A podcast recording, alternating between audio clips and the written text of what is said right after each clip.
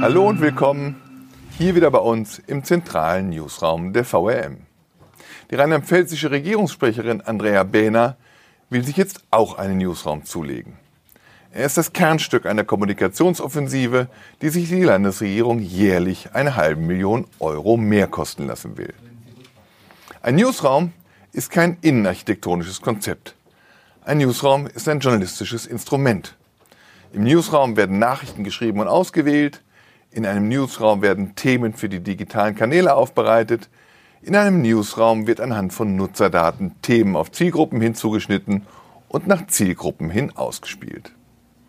Dass Regierungen und Industriekonzerne Newsräume einrichten, liegt im Trend. Storytelling ist das Gebot der Stunde. Geschichten erzählen heißt das verräterisch klar in der Übersetzung. Schöne Geschichten per Text, Video und Podcast lösen die gute alte Pressemitteilung ab. Das Ziel? Direkt mit den Bürgern und Verbrauchern kommunizieren, anstatt auf die lästigen Medien angewiesen zu sein, die immer nur das Haar in der Suppe suchen. Endlich sein eigener Chefredakteur, endlich sein eigener Sendedirektor, das wär's doch.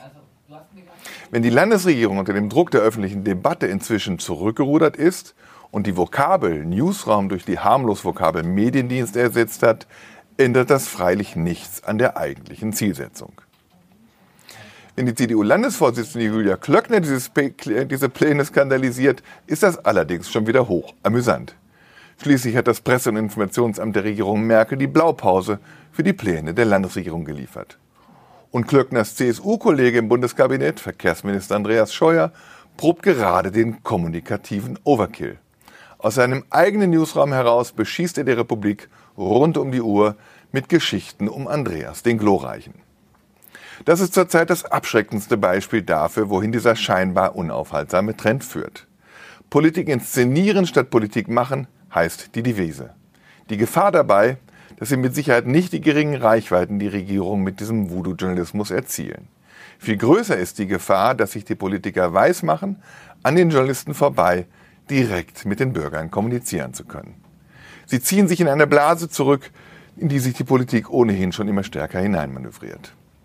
Sie wollen Journalisten, diesen lästigen Miesmachern, ihre unabhängige Vermittlerfunktion streitig machen. Der Punkt ist nicht, dass wir das nicht aushielten.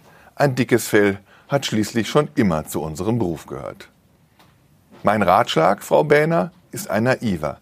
Betrachten Sie Ihre teuren PR-Pläne mal aus dem Blickwinkel der Opposition, die auch nicht nur ansatzweise die Mittel hat, solche Newsräume, sorry, Mediendienste einzurichten. Die asymmetrische Kommunikation, mit dem Regierungsgeschäft ohnehin innewohnt, würde sich noch einmal verstärken. Oder können Sie sich gar nicht mehr vorstellen, eines Tages auch wieder einmal selbst die Oppositionsbank zu drücken?